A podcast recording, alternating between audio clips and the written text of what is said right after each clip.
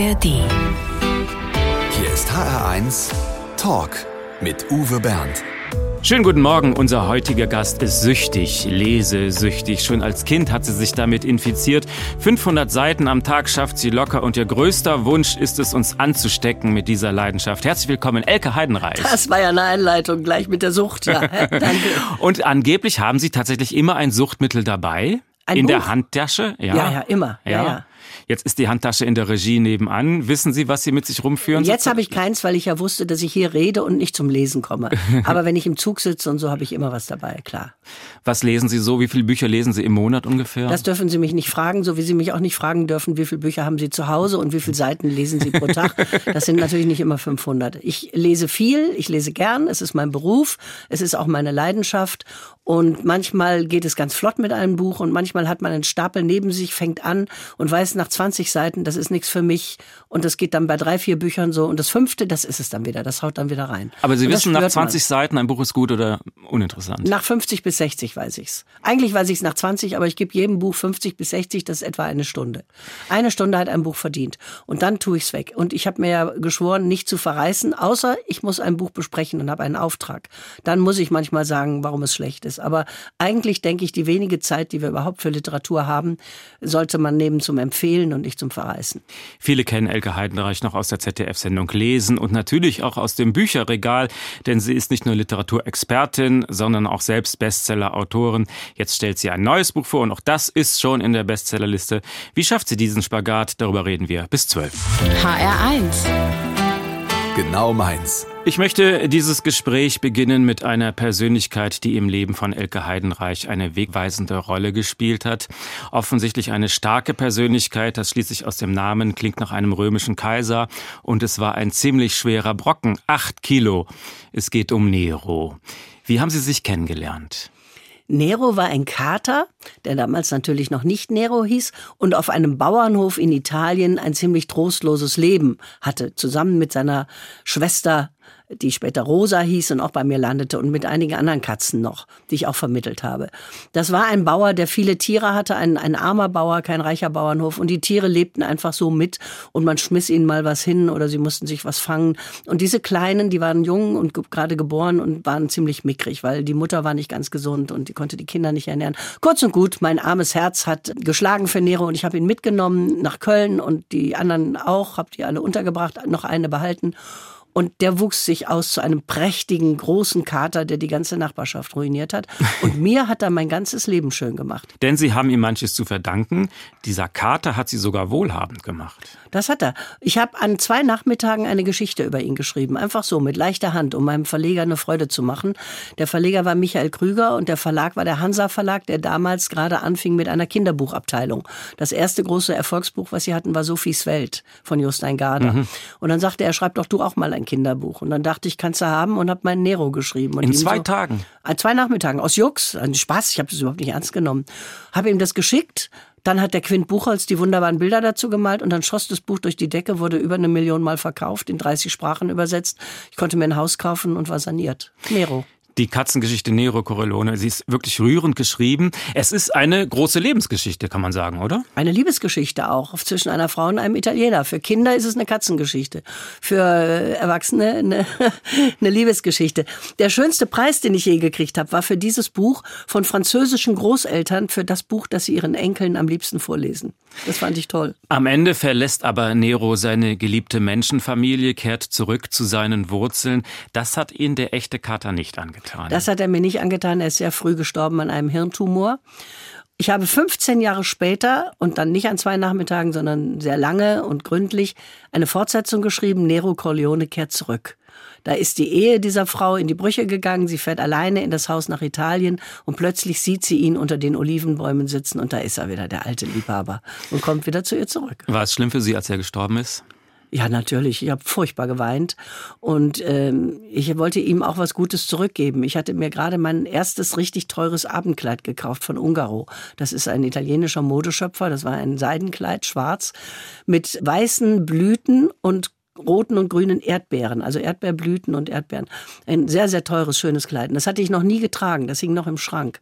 Und ich habe Nero darin eingewickelt und habe ihn in einer italienischen Weinkiste mit seiner italienischen Erstausgabe und all seinen Bällchen und Bettchen im Garten begraben. Ja. Weil er das verdient hat. Das hat er verdient. Dieses Kleid habe ich nie getragen und an das denke ich am meisten zurück.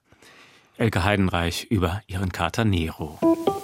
Elke Heidenreich ist ein Kriegskind, geboren 1943 in Korbach, weil dort die schwangeren Frauen vor den Luftangriffen aus den Großstädten geschützt wurden. Direkt danach ging es zurück nach Essen. Die Stadt war zerstört, die Mutter überfordert, ihre Tochter war nach dem Krieg eher eine Last. So fühlte sich Elke nicht geliebt. Aber sie sagt, sie war, was sie als Kind schon gerettet hat, war das Lesen. Was haben Sie als Kind gerne gelesen? Ich wollte nur noch dazu sagen, dass diese Biografie die Biografie vieler Kinder ist, die hm. in der Nachkriegszeit aufgewachsen sind. Die Eltern waren in dem Sinne nicht lieblos, die waren völlig überfordert und desillusioniert und da waren wir Kinder einfach eher eine Last als eine Freude. Und das empfinde ich heute aber auch als Kraft und Stärke gebend. Damals war das nicht schön, ist doch klar, aber es ging vielen Kindern so. Ich habe gelesen, alles, was ich kriegen konnte. Dr. Doolittle, dann alle Karl-May-Bände. Emma Gündel hat eine Reihe geschrieben über Elke. Elke lernt Bergsteigen, Elke und ihr Garten. Elke, der Schlingel, kriege ich, ja, krieg ich natürlich dauernd geschenkt. Dann Heidi, Heidis Lehr- und Wanderjahre, Johanna Spiri, was ich kriegen konnte. Und als meine Mutter sah, wir hatten wenig Geld zum Bücher kaufen, dass ich so viel lese und mir immer Bücher geliehen habe, hat sie mir eine Karte besorgt in der äh, Stadtbibliothek und dann konnte ich mir Bücher ausleihen und da durfte man als Kind immer drei Bücher pro Woche. Und als die Tante da merkte, dass ich sehr viel mehr las, durfte ich mehr mitnehmen und am Ende hatte ich gar keine Beschränkungen mehr. Sie hat mir dann gezeigt, was ich lesen soll. Sie hat mir geholfen und sie hat gesehen, jetzt eine echte Süchtige, wie Sie es schon gesagt haben. Was hat, was hat das Lesen Ihnen ausgelöst damals? Es hat mich klüger gemacht, es hat mir Sprache beigebracht aber das habe ich ja nicht gewusst als Kind. Es hat mich unterhalten. Es hat mich weggetragen aus meinem Elternhaus, aus meinem Alleinsein. Ich war ein sehr einsames Kind, beide Eltern berufstätig. Mein Vater sowieso war immer weg. Und meine Mutter ging morgens um sieben zur Arbeit und dann nahm sie die Bettdecke mir weg und schloss die in den Schrank, damit ich vor und aufstand und in die Schule ging, eine halbe Stunde später. Ja, sonst hätte ich mich eingekuschelt und wäre nicht gegangen. Rigorose Methoden. Und das Lesen hat mich über Stunden getröstet und weggetragen in eine andere Welt. Ich war mit Dr. Doolittle im Urwald, ich war mit Karl May in der Wüste und habe Winnetou kennengelernt. Und wenn ich dann hochguckte, sah ich mein tristes Zuhause, habe in meinem Töpfchen mein Essen warm gemacht, habe beim Essen wieder gelesen und das war einfach mein Glück. Das hat, äh, was tut ein einsames Kind sonst, wenn es nicht so viel lesen kann? Ich war auch draußen, habe mit anderen Kindern gespielt, aber mein größtes Glück war das Lesen. Wenn Sie als Kind schon so belesen waren, da liegt natürlich die Vermutung nahe, dass Sie eine sehr gute Schülerin waren. Nee, war ich eigentlich nicht. Es gibt da sogar eine Besonderheit. Als ich Abitur machte, hatte ich in Mathe, Physik und Chemie jeweils Fünfen und hätte mein Abitur eigentlich nicht bestehen dürfen. Aber ich hatte in Latein, Englisch, Französisch und Deutsch Einsen. Und dann hat meine Direktorin hat eine Rede gehalten bei der Abschlussfeier und hat gesagt, wir hatten seit vielen Jahren keine so begabte Sprachschülerin bei uns und keine so unbegabte Naturwissenschaftlerin. Und eigentlich müssten wir sie durchfallen lassen. Das würde aber bedeuten, dass Elke noch 30 Jahre auf diese Schule gehen muss und selbst dann würde sie es nicht schaffen mit diesen Fächern. Also lassen wir sie in die Welt hinaus, wenn sie uns verspricht, niemals irgendetwas mit Zahlen zu machen. Und so ist es. Ich habe niemals irgendwas mit Zahlen gemacht. Ist es Ihnen schwer gefallen, dieses Versprechen einzulösen? Nein, es war mein ganzes Glück. Ich heute noch, wenn ich nur ein Datum schreiben muss, zittert mir schon die Hand. Ich kann Zahlen einfach nicht leiden. Waren Sie ein schwieriges Kind, weil Sie auch äh, viel nachgedacht haben und schwere Fragen stellten für die Erwachsenen? Das lesende Kind ist immer das schwierige Kind. Es sieht aus wie das Pflegeleichte, weil es still in der Ecke sitzt und liest. Aber es, wehe, es Aber wehe, es liest sich weg aus seiner Umgebung. Es stellt irgendwann Fragen, warum ist es bei uns so und anderswo nicht. Und dann kommen die schwierigen Zeiten in der Pubertät. Ja, ich war das schwierige Kind. Ich bin dann mit 15 auch weg von meinen Eltern, weiß man ja alles jetzt. Ich habe das ja schon oft erzählt. Bin zu Pflegeeltern gekommen und habe da in aller Ruhe mein schlechtes Abitur gemacht. Elke Heidenreich über ihre Kindheit. HR1 Talk. Mit Uwe Bernd und Elke Heidenreich. Und jetzt kommt die schwerste Gewissensfrage für Sie. Darf man doofe Bücher wegwerfen oder Sakrileg, weil Kulturgut? Nein, man darf natürlich, man darf alles wegwerfen, was man nicht haben will, außer was lebt. Man darf keinen Hund und keine Katze einfach in die Mülltonne tun. War das ein Lernprozess für Sie? Ja, das war ein Lernprozess, klar. Wer Bücher so liebt wie ich, kann das nicht. Aber es ist so, wegwerfen ist ja schon so ein, so ein böses Wort. Also, ich werde überschüttet mit Büchern. Ich habe viel mehr, als ich lesen kann und viel mehr auch, als ich verwahren möchte. Ich habe angebaut im Keller die Bücher, die mir nicht so nah sind und die gucke ich ab und zu durch und da kommen dann wieder welche weg. Dann gibt es welche, die von vornherein mich überhaupt nicht interessieren. Ich habe in meinem Haus einen Stapel und jeder, der mich besucht, muss mindestens fünf mitnehmen. Da fängt schon mal an, dass ich sage, du nimmst jetzt hier fünf Bücher mit von diesem Stapel und gut ist. Ich habe immer einen Haufen Tüten da liegen und dann nehmen die fünf Bücher mit. Und dann habe ich natürlich beschenkt Gefängnisse, Krankenhäuser, äh, die Caritas, auf Flohmärkten. Also das heißt, ich verteile meine Bücher überall hin. Und manchmal gibt es ein Buch, das so doof ist und mich so ärgert, das schmeiße ich dann mit Wonne in den blauen Papiercontainer. Aber das ist selten. Und wie halten Sie es mit CDs oder alten Schallplatten? Ich habe meine Schallplatten verschenkt. Ich habe ja lange Popshop gemacht bei SFF 3 und hatte ein paar tausend Schallplatten, die habe ich verschenkt. Und ähm, die liebsten habe ich noch. Und CDs sowieso. Ich höre sehr viel Musik und habe viel CDs. Also da wird eigentlich nichts aussortiert. Wenn mir mal was nicht gefällt, kann ich es wegschmeißen, ja. Dann legen wir jetzt mal eine auf für Sie. Sie haben sich gewünscht Leonard Cohen mit I'm Your Man. Ja, uh, if you need a lover, I'm your man. Ich habe immer für Leonard Cohen geschwärmt und ich finde, er ist so elegant und wunderbar alt geworden. Und das möchte ich auch.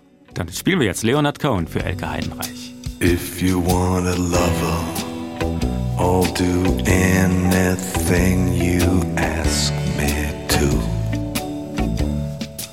If you want a partner, take my hand, or if you want to strike me down in anger, here I stand. I'm your man.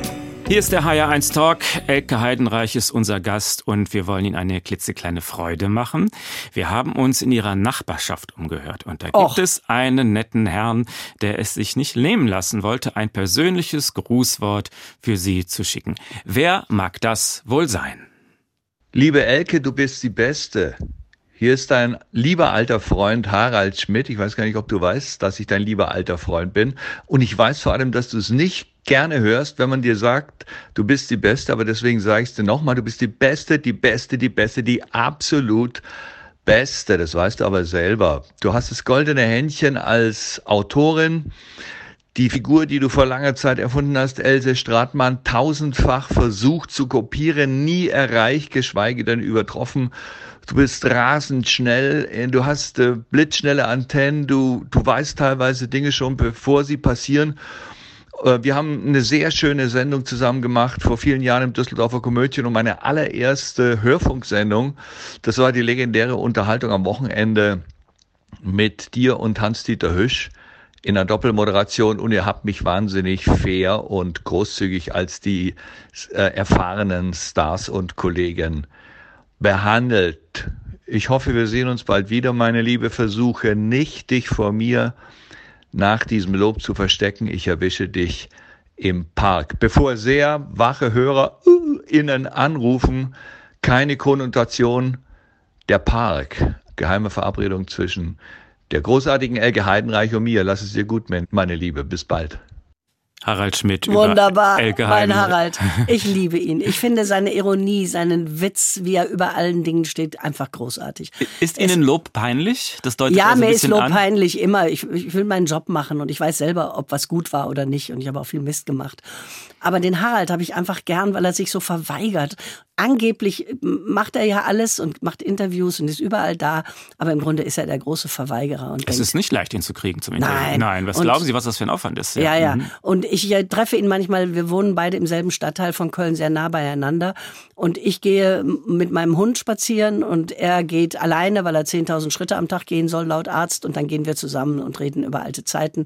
Und ich habe ihn immer wahnsinnig gern gemocht und geschätzt. Und ich finde, er ist der Beste, nicht ich, er. Dieser geheimnisvolle Park, den er da gerade erwähnt, das ist das, wo sie sich über den Weg laufen, oder was das ist das? genau ist da, der ist Park, damit der, gemeint? Ja, ja, der in Nero Corleone gibt es ja einen Park, wo sich die Katzen immer treffen. Ja, Dieser genau. Park ist das, der Südpark in Köln, ja. Da treffen wir uns. Was macht Ihre Freundschaft zu Harald Schmidt aus? Es ist ja mehr als kollegial, oder? Ja, es ist viel mehr. Ich, ich habe ihn wirklich von ganzem Herzen gern. Wenn Harald nicht mehr wäre, wäre ich unendlich traurig. Ich freue mich jedes Mal, wenn ich ihn sehe seine Intelligenz, sein Witz, sein Wagemut, wie er eine Sendung gemacht hat, nur auf Französisch, eine Sendung nur mit Legosteinen, eine Sendung komplett im Dunkeln. Der hat sich alles getraut. Eine Sendung als Hitler in Hitleruniform. Er steht einfach über den Dingen, er lässt sich nicht vereinnahmen. Er ist ein großer, ein großer Schlacks mit unglaublichen Talenten und einer wahnsinnigen sprachlichen Präzision. Glauben Sie, dieser Humor würde heute noch funktionieren im Fernsehen? Ist alles ein bisschen flacher geworden. Ich glaube nicht. Mhm. Ich glaube, wir waren die gute alte Zeit. Schade, dass er kein Fernsehen mehr macht, oder? Er hat keine Lust mehr. Ich verstehe es. Ich mache ja auch kaum noch. Also ich mache gerade noch mal im Fernsehen den Literaturclub in der Schweiz, weil ich es so witzig finde, als 80-Jährige immer noch im Fernsehen zu sein, wo doch unsere Oberen immer sagen, Frauen über 50 wollen wir öffentlich nicht sehen. Ja, da könnt ihr euch mal selber ins Knie schießen. Also ich bin noch dabei und solange ich noch denken kann, werde ich das auch weitermachen. Elke Heidenreich über Harald Schmidt. Es kommt nicht oft vor, dass ich ein Buch zu Ende lese und danach denke, schade, davon hätte ich gerne mehr gehabt. Äh, aber so ging es mir beim neuen Buch von Elke Heidenreich, Frau Dr. Moormann und ich. Das hat nämlich nur 90 Seiten. Und ich hatte den Eindruck, da schreibt die echte Elke Heidenreich über sich und ihre Nachbarn. Sie lebt in einem Haus mit Garten, sie hat einen Hund, sie liebt ihre Teddybären, ist mit einem Musiker zusammen, lebt aber nicht mit ihm. Das klingt doch alles nach Ihnen, Das bin oder? schon ich, ja, aber Ja. die Nachbarin ist erfunden. Die Nachbarin ist erfunden. Woher kommt die Frau Dr. Moormann dann? Wir alle haben doch irgendwann schon mal eine Nachbarin, die gesagt hat, das war aber ein bisschen laut gestern oder sie müssen mal wieder fegen oder ich bin ja nicht alleine fürs Schneeschippen zuständig. Ich hatte mal eine ältere Nachbarin, die war ein bisschen heikel, die ist aber schon lange nicht mehr da. Jetzt die jetzige hat mit dem Buch gar nichts zu tun. Und diese ältere hat mich damals auf die Idee gebracht, wie geht man um mit so einer Nachbarin, die eigentlich immer ein bisschen quengelig ist. Man überschüttet sie einfach mit Freundlichkeit, kauft ihr einen Blumenstrauß, schenkt ihr was zu Weihnachten und irgendwann wird die friedlich. So habe ich es gemacht. Verraten Sie einen Punkt, wo die Ich-Erzählerin etwas tut, was Elke Heidenreich nicht tun würde? Jetzt gar nicht sein. Also es sind schon auch Sie. Das bin schon ich, ja, ja. Sie heißt ja auch Heidenreich im Buch. Das bin schon ich. Also wenn ich sehe, dass ein Briefkasten überquillt bei jemand, auch wenn ich ihn nicht leiden kann, dann klingel ich mal und denke, was ist bei Ihnen los? Und nehme die Post raus. Und so war es mit Frau Dr. Moormann. Die war dann krank und dann hat die Elke Heidenreich im Buch, ganz deckungsgleich ist es nicht. Zum Beispiel der Hund ist ein anderer als meiner. Sie wollen die Persönlichkeitsrechte Ihres Hundes Die hab- will schützen. ich nicht, äh, genau, der ist noch so jung, der wird noch geschützt. Da habe ich einen anderen Hund erfunden. Okay. Äh, dann gehe ich schon mal nach nebenan und klingeln und frage, ob ich was tun kann und so. Das war damals bei der alten Nachbarin auch so. Also vordergründig ist auch das ein Kinderbuch oder würden Sie sagen ein Kinderbuch für Erwachsene? Ja, es ist genau wie Nero. Es ist eine Ebene, die Kinder verstehen, weil es in einer leichten, einfachen Sprache geschrieben ist und kurz. Sie haben gesagt 90 Seiten oder so. Und die zweite Ebene ist die Ebene für Erwachsene. Wie geht man miteinander um, wenn man sich eigentlich äh, nicht leiden kann oder sehr verschiedene Arten zu leben hat? So kommen beide auf ihre Kosten. Eltern können ihren Kindern das Buch vorlesen, verstehen was anderes darunter als die Kinder. So war das bei all meinen Büchern. Ja, es ist ein Buch über Toleranz, würde ich sagen. Ja, ne? wie, ich man, auch. wie man eine Person, die man eigentlich doof findet, dann irgendwie doch zu schätzen lernt. So ist es. Und Ja? auch darüber, dass jeder andere Fähigkeiten einfach hat. Diese Frau Heidenreich lebt eben ein etwas bohemienhafteres Leben, wogegen Frau Dr. Moormann ein bisschen gebildeter ist und sich im Garten besser auskennt und alle Pflanzen mit lateinischem Namen kennt. Und das kann ja auch was nützen. Das Buch liest sich sehr leicht, so wie alle Ihre Bücher eigentlich. Schreibt es sich auch genauso leicht? Dieses hat sich gar nicht leicht geschrieben. Mein letztes Lieblingsbuch ist Ihr glücklichen Augen, meine Reisegeschichten. Die habe ich in der Corona-Zeit geschrieben, aus meinen alten Tagebüchern, als mir klar wurde, wie viel ich in meinem Leben gereist bin. Ich bin jemand, der nicht äh, so gerne Urlaub macht. Ich reise immer nur in Städte. Also Landschaften interessieren mich nicht. Ich reise in große Städte auf der ganzen Welt. Havanna, New York, Moskau, Petersburg, Kairo. Ich bin überall gewesen. Bleibe da fünf Tage und gucke mir die Stadt an. Nie Sehenswürdigkeiten. Ich gehe einfach los. Aber dieses Und das habe ich geschrieben. Und das war leicht zu schreiben, weil das war meine ganze Leidenschaft, was ich erlebt habe. Dieses Buch fing an als eine Bärengeschichte. Dann kam ich mit den Bären nicht weiter. Dann habe ich eine Mopsgeschichte draus gemacht. Und dann dachte ich, das ist auch irgendwie dünn. Und dann habe ich die Nachbarin erfunden und dann lief's. Also das war nicht so ganz leicht. Und Dann sitzen Sie acht Stunden am Tag am Schreibtisch und arbeiten Nein, das oder kann man ja warten. Äh, Sie, bis irgendwie ein Blitz vom Himmel fällt und dann muss es sein nachts um vier oder? Nein, es ist weder der Blitz vom Himmel, es ist Struktur. Ich sitze jeden Tag äh, eine bestimmte Zeit am Schreibtisch und wenn es dann läuft, läuft's und wenn es nicht läuft, kann man es nicht erzwingen. Dann mache ich andere Sachen, dann mache ich Mails oder Buchbesprechungen oder irgendwas anderes. Man hat aber manchmal dann einen Termin und dann muss es fertig werden und dann muss man sich ein bisschen zwingen. Aber auf den Blitz zu warten ist falsch. Es ist Disziplin letztlich. Frau Dr. Moormann und ich von Elke Heidenreich. HR1 Talk. Elke Heidenreich ist unser Gast. Für viele wurde sie in den 80er Jahren natürlich berühmt, die Figur der Metzgersgattin Else Stratmann aus dem Ruhrpott. Das lief viele Jahre im Radio, zu den Olympischen Spielen, auch im Fernsehen. Da hat sie dem Volk so richtig aufs Maul geschaut. Wie nah war diese Figur eigentlich an ihrer Mutter? Nur sprachlich. Meine Mutter saß abends vorm Fernseher und dann hat damals noch Herr Köpke gesagt, guten Abend, meine Damen und Herren. Und dann hat meine Mutter gesagt, Namens Herr Köpke. Also sprachlich. Die habe ich einfach erfunden, die Figur für SWF 3 als, als witzige Figur und habe die dann jahrelang im Radio gemacht. Und durch die beiden Fernsehauftritte bei den Olympiaden in Korea und in Los Angeles war die so berühmt geworden, dass ich wusste, so berühmt will ich nicht sein. Ich wollte nicht Kabarettistin sein. Das war ein Spaß, den ich mir erlaubt habe. Ich wollte schreiben. Und ich wusste, wenn ich schreibe, nimmt man das nicht ernst, wenn ich als ulkige Metzgersgattin bekannt bin. Ich bin damit übrigens auch nicht auf Bühnen aufgetreten, nur im Fernsehen und im Radio. Deshalb haben Sie Else Stratmann dann bleiben lassen und sich ganz auf Elke Heidenreich konzentriert. Als ich aus Korea zurückkam, 1984, sah ich auf einer Wand am Flughafen, da stand Else for President. Da wusste ich, ich bin zu berühmt, ich muss es lassen. Denn ich wollte schreiben.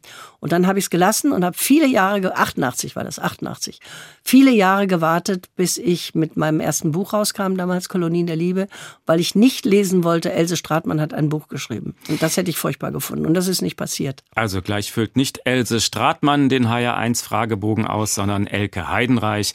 Aber vielleicht wären sich die beiden ja sogar in manchen Punkten einig.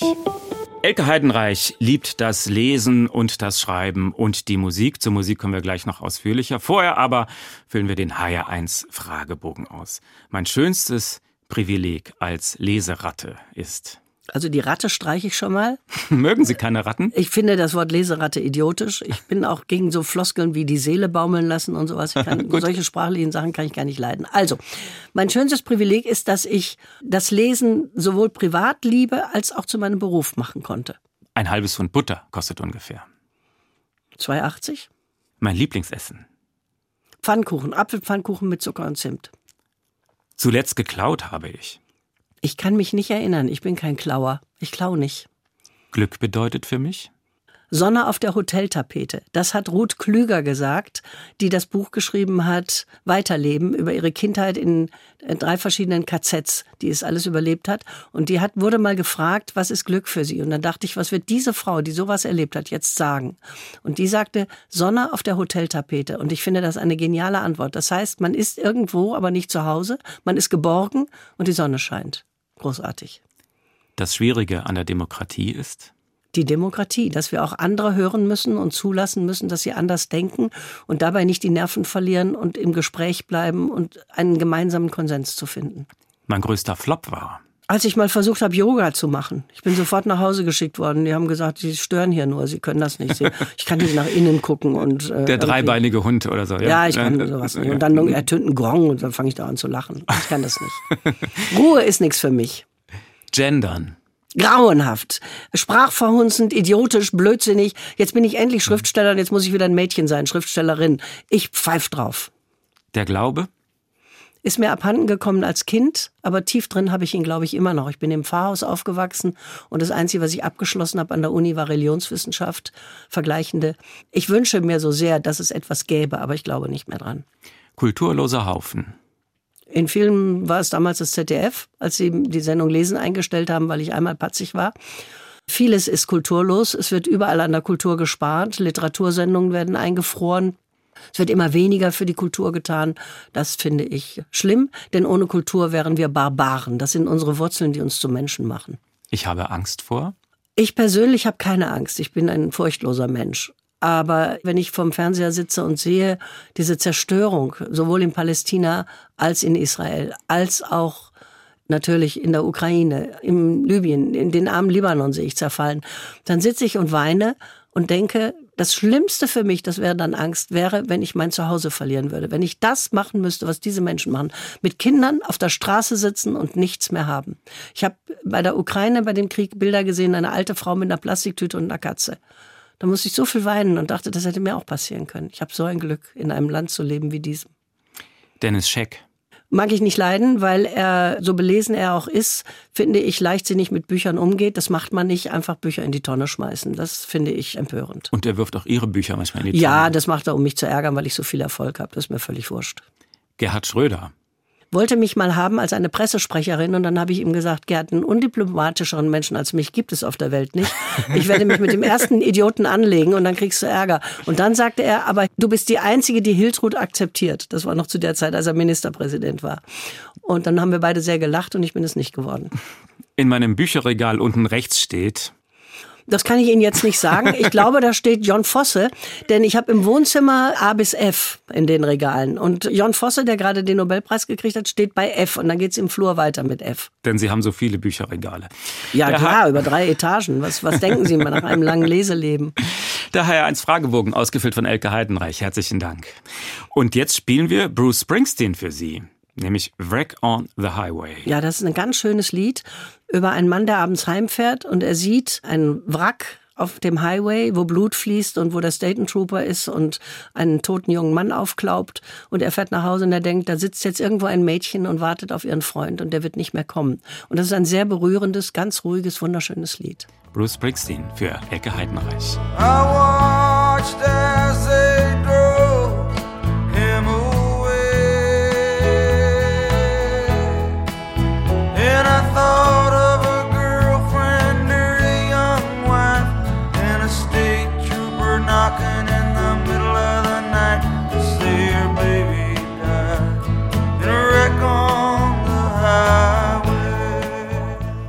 Das Lesen ist die eine große Leidenschaft von Elke Heidenreich, aber es gibt noch mehr Dinge, für die sie sich begeistern kann. Die Musik natürlich.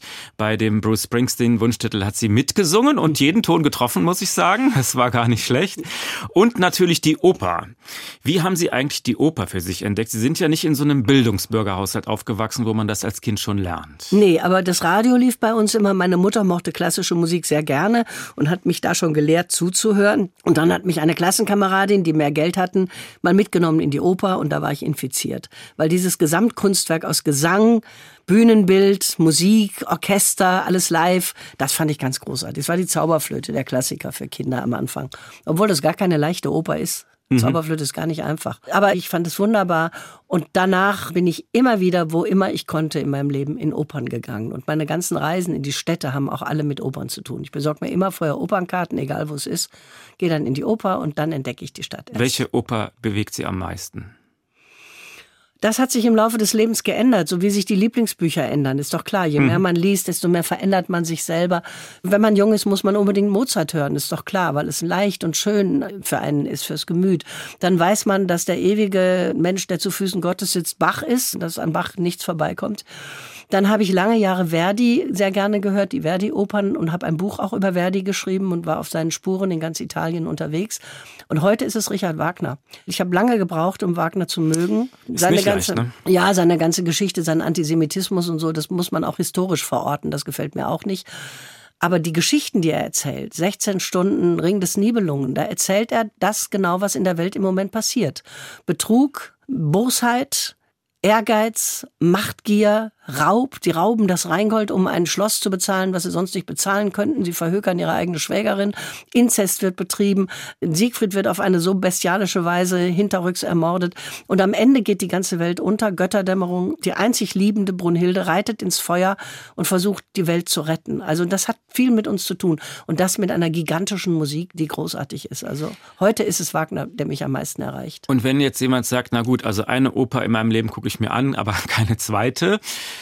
Was würden Sie empfehlen? Mit so jemandem will ich gar nichts zu tun, weil das ist ein ganz blödes Vorurteil. Eine ja. gucke ich mir an und keine zweite. Warum? Also, wenn ihm die Opern nicht gefallen. Ich bin mal mit einem Rockmusiker, der überhaupt nichts von Opern hielt, in die Oper gegangen und in Carmen war es, glaube ich. Und der saß da und sagte, boah, ist das eine geile Band. Da sitzen, da sitzen 80 Mann und machen Lärm. Der war hin und weg, der geht seitdem dauernd in die Oper. Okay. Und wenn man sagt, eine gucke ich mir an und keine andere, ist verlorene Liebesmühe. Und die Oper ist ja bei Ihnen auch Teil des Berufes dann geworden. Sie selbst schreiben auch an neuen Opern mit. Und das Beste ist, Sie haben so auch Ihren Lebensgefährten kennengelernt. Ja, wir haben zusammen für die Kölner Oper gearbeitet, zum Teil für die Kinderoper, zum Teil auch für die große Oper. Er hat Partituren bearbeitet, ich Libretti. Und so haben wir uns kennengelernt, ja. Viele sagen ja auch, Dienst ist Dienst und Schnaps ist Schnaps, also Arbeit und Liebe besser trennen. Das sehen Sie ganz anders. Ja, völlig. Bei mir ginge gar nicht, dass ich mit einem Rechtsanwalt oder Zahnarzt zusammen wäre. Meine Liebesgeschichten oder meine beiden Ehen waren immer mit Männern, mit denen ich auch gearbeitet habe und auf demselben Niveau gedacht, gelebt und gearbeitet habe. Das gehört wie Sie zu der Beziehung dazu. Ganz man, wichtig, -hmm. ganz wichtig. Das ist der Punkt, wo man sich immer wieder trifft. Die Leidenschaft lässt irgendwann nach. Das ist doch immer so in jedem Alltag, wissen wir doch. Aber aber die gemeinsame Arbeit. Mit Bernd Schröder habe ich Bücher geschrieben, mit Gerd Heidenreich Sendungen gemacht und jetzt mit Marc Aurel Floros. Wir haben zwei Opern zusammengeschrieben und wir machen sehr viele Lesungen auf Bühnen, wo er dann dazu Klavier spielt. Er ist ja auch Pianist. Und das ist immer sehr schön, wenn er die Geschichten, die ich erzähle, aufgreift in Musik und so. Das verbindet uns. Und über Alltag kann man sich krachen, aber in der Arbeit krachen wir uns nie. Und das ist der Unterschied. Sie arbeiten mit Ihren Partnern eben kreativ zusammen. Das ja. ist was anderes, als wenn man acht Stunden im Büro sich gegenüber ja, nein, sitzt und abends auf dem Sofa dann. Ne? Ja, das ja. geht nicht, glaube ich. Das geht nicht. Ist es für Sie ein Privileg, kreativ zu arbeiten? Ja, was für ein Geschenk. Hätte ich nie gedacht, dass ich das wirklich schaffe, ein Leben lang freiberuflich von meinem eigenen Kopf zu leben. Ich finde das wunderbar. Elke Heidenreich in HR1. HR1 Talk. Mit Uwe Bernd und Elke Heidenreich. Und es gab da mal einen legendären Tatort, Reifezeugnis, hm. mit Natasja Kinski, die erste große Regiearbeit von Wolfgang Petersen, der weltberühmt wurde. Und man glaubt es kaum, ich kam aus dem Staunen nicht mehr raus, selbst in diesem uralten Tatort gibt es Zitate von Elke Heidenreich?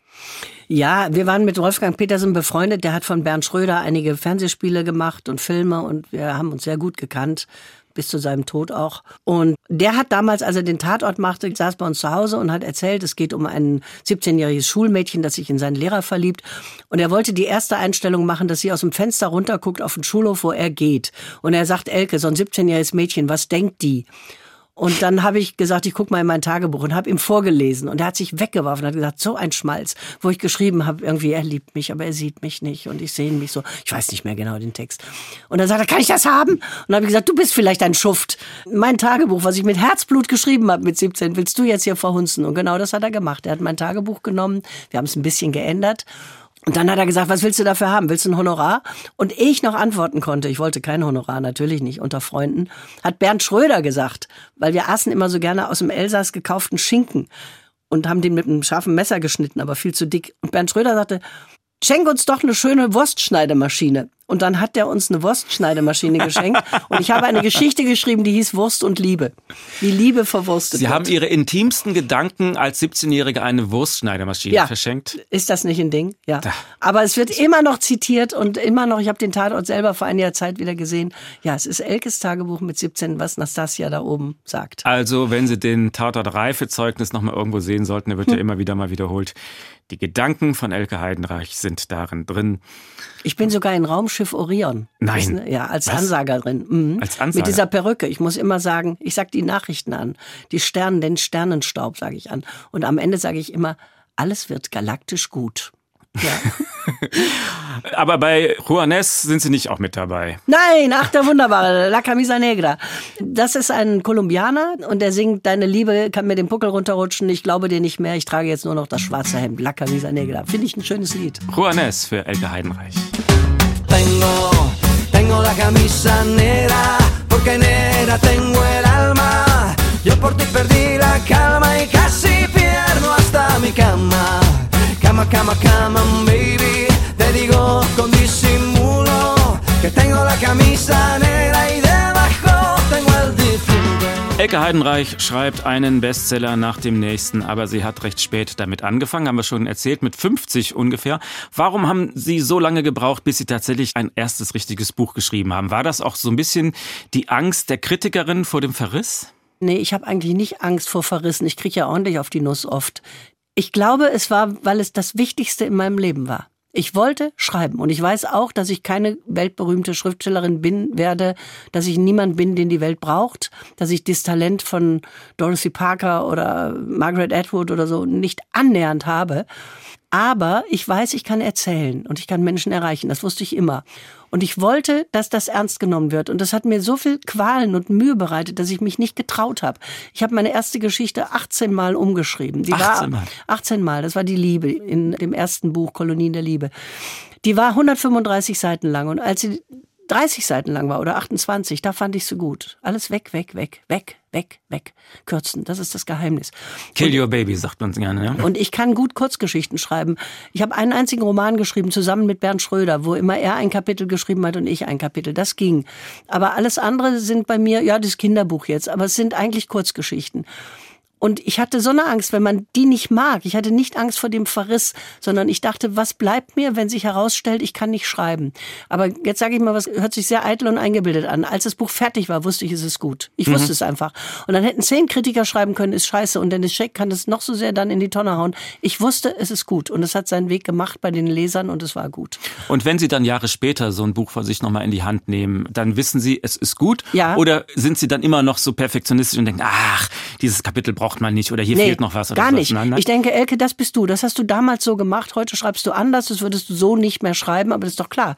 Mit 50 ist man ein anderer Mensch als mit 80. Das ändert sich. Aber ich habe gewusst, ich kann erzählen. Ich habe eine leichte Art zu erzählen. Ich kann sehr traurige Dinge mit leichter Hand erzählen. Die Leute lachen und weinen immer bei meinen Lesungen. Das ist immer beides. Und das ist ein Talent, was ich habe, was ich nicht herstelle. Das ist in mir. Das ist auch meine beiden Seiten. Und das, das Bestseller werden liegt daran, dass ich mir über die Jahre durch die Brigitte-Kolumne, durch die Sendung Lesen, natürlich so eine Art Fangemeinde auch erarbeitet habe, die mir treu bleibt. Und dann ist es irgendwann egal, was Kritiker schreiben. Es ist sowieso egal. Also ich kritisiere ja selber Bücher und ich schreibe über Bücher. Man möchte damit einem besonders guten Buch ein Forum geben. Und Genau. man hofft, dass die Leute, die das dann lesen, denken, aber wenn die Elke das gut findet, lese ich das auch. Und bei mir klappt das auch meistens. Wenn Also es geht Ihnen eigentlich nicht um den Verriss, sondern es geht Nein. Ihnen um die Empfehlung. Um das die ist, Empfehlung. Das sagten Sie, ja genau. Ja, ja. Und wenn Sie dann bei Lesen oder in anderen Sendungen ein Buch empfohlen haben, dann hatte das ja auch Das Folgen. haut immer rein, ja. Wie Das- weit war das dann? Wie, was hatte das für Folgen? Wahnsinniges. Die lande, alles, was ich in Lesen besprochen habe, landet auf den Bestsellerlisten. Sechs Jahre lang. Und dann stellt das ZDF so eine Sendung einfach ein. Ist doch hirnrissig. Mhm. Wir haben die Leute wirklich ans Lesen gebracht. Ich wollte nicht sagen, wie schlau ich bin und was ich alles weiß, sondern ich wollte sagen, lest es, hier geht's lang. Das ist schön, das hilft euch. Also wenn ich einen Verlag hätte, hätte ich Ihnen eine Kiste Champagner geschickt oder so. Also gab es so Versuche von Haben Verlagen, sich gab es, einzuschleimen? Ja, natürlich, habe ja. ich immer sofort zurückgeschickt, das darf nicht passieren, das darf Ja. man nicht machen. Mein Glück und mein Dank ist, dass die Verlage mir die Bücher schicken. Und ich sage auch, schickt mir nichts, schickt mir nur eure Kataloge, ich kreuze selbst an, was ich lesen will und das schickt mir dann und dafür danke ich euch sehr, denn Bücher sind auch teuer und die kriege ich alle umsonst, das ist allein schon ein großes Geschenk. Aber es gab dann bestimmt so Versuche, was ich was auf Stehpartys oder so, Ja, dass jemand natürlich. vorbeikommt. Ah, Frau Heidenreich, Ja, gucken der- Sie mal, was ich dabei habe. Wollen Sie zufällig mal oder Ich so? erzähle Ihnen mal den schlimmsten. Ja, Fall. gerne. Jemand gab mir ein Buch und sagte, das ist ganz toll, das wird unser Herbstknaller. Aber der Autor ist unbekannt. Es wäre unheimlich schön, wenn du ihn lesen vielleicht da was machen könntest. Sowas rührt mich dann und dann lese ich es und dann habe ich es diesem Menschen zurückgegeben, habe gesagt, ganz ehrlich, ich finde das Buch scheiße. Und dann sagte der, ich auch, aber ich dachte, ich könnte es dir unterjubeln. Von dem Verlag habe ich nie mehr was gemacht, nie mehr. Das ist, äh, Das war bestechend ehrlich, oder? ja, aber das ist doch das Letzte, oder? Mhm. Also ich bin Gott sei Dank nicht zu bestechen. Und wenn ich eine gute Eigenschaft habe, dann ist es die, dass ich relativ authentisch bin. Die Leute wissen, wenn ich was sage, meine ich das auch so, im Bösen und im Guten. Und darum glauben Sie mir, wenn ich ein Buch begeistert empfehle, dass das schön sein könnte, was nicht immer für jeden Menschen zutrifft, ist doch wohl klar. Aber ich nehme das sehr ernst, diese Mission. Ich kann guten Gewissens empfehlen, Frau Dr. Moormann und wie ich, schön. das neue Buch von Elke Heidenreich. Ja, sage ich auch nicht immer dazu. Elke Heidenreich hat in diesem Jahr ihren 80. Geburtstag gefeiert und nun schreibt sie auch noch ein Buch über das Älterwerden. Dabei wirken sie gar nicht so, als ob sie mit dem Alter hadern würden. Nein, ich hadere überhaupt nicht. Im Gegenteil. Ich glaube, dass wir eine ganz falsche Vorstellung vom Alter haben. Alter ist nicht nur Verlust und Abbau. Wir sind ja noch da, wir leben ja noch. Und wir bringen unsere Leidenschaften, unsere Launen, unsere Interessen genauso mit ins Alter wie in die Jugend. Ich fand Jugend viel schlimmer, wo man nicht wusste, wo es lang geht. Natürlich lassen gewisse Fähigkeiten nach. Man wird ein bisschen schwächer oder man geht früher ins Bett. Aber an sich ist Alter kein Verlust. Und wenn man nicht gerade unter Altersarmut leidet, das ist ein ganz anderes Kapitel, genau. dann sollte man annehmen, dass man älter wird. Und ich finde ganz furchtbar die Sucht auch älterer Menschen, sich operieren zu lassen, damit sie schöner aussehen. Ich würde sowas nie tun. Man sollte keine Narkosen leichtsinnig auf sich nehmen. Die brauchen wir noch genug, für, wenn wir uns wirklich den Oberschenkel brechen. Der berühmte Oberschenkelhalsbruch. Ich empfinde das Alter als eine ganz normale Fortsetzung meines bisherigen Lebens. Ich nehme es voll an. Ich weiß, dass es irgendwann zu Ende geht. Ich weiß, dass ich mehr Vergangenheit als Zukunft habe, dass Zukunft nur noch eine geringfügige Option ist. Aber bis dahin bin ich da. Und zwar so, wie ich immer da war, voll lebendig, solange ich kann und denken und atmen kann und habe überhaupt keine Angst davor. Und darüber möchte ich schreiben, dass man das wieder mal ein bisschen anders sieht. Denn also Literatur über das Altern gibt's ja nun auch schon zuhauf Ja, in den Buchhandlungen. Also was ist Ihr Ansatz? Was wollen Sie anders machen? Ja, es gibt also sehr viele Bücher von jungen Leuten, die über Alte schreiben, weil sie alte, demente Eltern haben oder das Elternhaus auflösen. Und ich finde, wir Alten müssen mal über uns selber schreiben und schreiben, dass wir noch genauso im Leben sind, wie wir immer waren. Mein Ansatz ist ein sehr persönlicher. Wie blicke ich auf mein Leben zurück und was hat das mit mir gemacht und wie sieht jetzt mein Alter aus und warum sieht es so anders aus als das Alter meiner Mutter oder unserer Eltern? Da hat sich schon was geändert und das möchte ich beschreiben. Was ist anders beim Altern heutzutage zu dem Altern unserer Eltern? Ja, erstens mal haben wir Frauen einen ganz anderen Stand in der Welt. Wir haben unsere Berufe, unsere Eltern waren da noch nicht so weit miteinander. Dann ist es immer auch eine Entscheidung, ob man Familie haben will oder nicht. Ich habe mich gegen Familie entschieden. Da gibt es ganz viele Unterschiede. Ob man arm ist oder nicht, ob man allein ist. Allein ist schön, einsam ist nicht schön. Alterseinsamkeit ist ein schlimmes Thema. Es ist alles anders geworden als früher, weil wir Alten viel gesünder werden, weil die Medizin Fortschritte gemacht hat und weil wir viel länger fit sind und dabei sind und uns auch nicht so abschieben lassen. Wir müssen selbst entscheiden, wenn wir nicht mehr können. Und dann müssen wir sehen, wie wir entscheiden. Und wie die Gesellschaft mit ihren Alten umgeht, das ist ein Bild für diese Gesellschaft, wie menschlich und wie human sie ist. Und sie geht, glaube ich, nicht sehr gut mit ihren Alten um. Haben Sie so das Bedürfnis, jetzt nach dem 80. Geburtstag Ihr Leben auszumisten, sich von Dingen zu trennen und gut und wichtig und unwichtig zu unterscheiden? Habe ich, aber es ist schwer, weil diese Tagebücher von mir braucht kein Mensch, die ich schreibe, seit ich 15 bin. Die helfen mir aber beim Schreiben, bei meinen Geschichten. Also bei den Reisegeschichten habe ich mich durch die Tagebücher natürlich noch an alles erinnert. Ich habe eine sehr liebe Freundin, die das erben wird alles. Und die sollen nicht auch so belastet sein. Warum muss die 50 Postbriefordner von alten Korrespondenzen auf dem Speicher haben. Ich bin dabei, ein bisschen wegzuschmeißen, dummes Zeug wegzuschmeißen. Aber sie sagt immer, lass das brauchst du nicht, du wirst sowieso 100. Wir haben noch Zeit. Aber ich will keine 100 werden. Also denn gerade so Tagebücher ist natürlich was sehr Intimes, was man da geschrieben hat, was man ja auch eigentlich schreibt, damit es niemand liest, wo man schreibt sich die hm. Seele frei mit ja, sowas. Ja, klar. Und was passiert, wenn ich morgen tot umfalle? Ist mir das dann peinlich, wenn das jemand liest? Aber kann es mir auch egal sein, wenn ich tot bin? Oder wie gehen Eigentlich kann es einem egal sein, denn ja? meine Tagebücher sind ja ja nicht für die Öffentlichkeit bestimmt und werden da auch nie hinkommen. Ich bin nicht Thomas Mann, interessiert sich kein Mensch für. Und wenn es meine Freundin liest oder mein Freund, das tut mir nicht weh, die kennen mich sowieso. Elke Heidenreich, herzlichen Dank für den Besuch im HR1 Talk. Am Schluss ist es bei uns üblich, dass der Gast eine klitzekleinigkeit auswendig aufsagt. Dann sage ich ein Gedicht auf von Rainer Kunze dem man in der DDR so schlimm zugesetzt hat und der dann in den Westen gekommen ist und dem es oft nicht gut ging und der wunderbare kleine Gedichte geschrieben hat, alle sehr kurz. Und eins davon handelt von Sehnsucht. Du weißt zur Stunde ihn an fernem Ort, mit dem Verstand begreifst du seine Ferne, es liegen zwischen dir und ihm ein Himmel Sonne und ein Himmel Sterne, und doch trittst du ans Fenster immer fort. Wunderschön. Hätte ich auch nicht anders erwartet von einer Frau, die Literatur so liebt. Schönes Gedicht zum Schluss. Elke Heidenreich, vielen Dank. Wenn Sie das Gespräch nochmal hören wollen oder weiterempfehlen möchten, der HR1 Talk, auch als Podcast im Internet auf hr1.de und in der ARD Audiothek. Mein Name ist Uwe Bernd. Wir beide sagen, schönen Sonntag noch. Ich danke Ihnen auch. HR1, genau meins.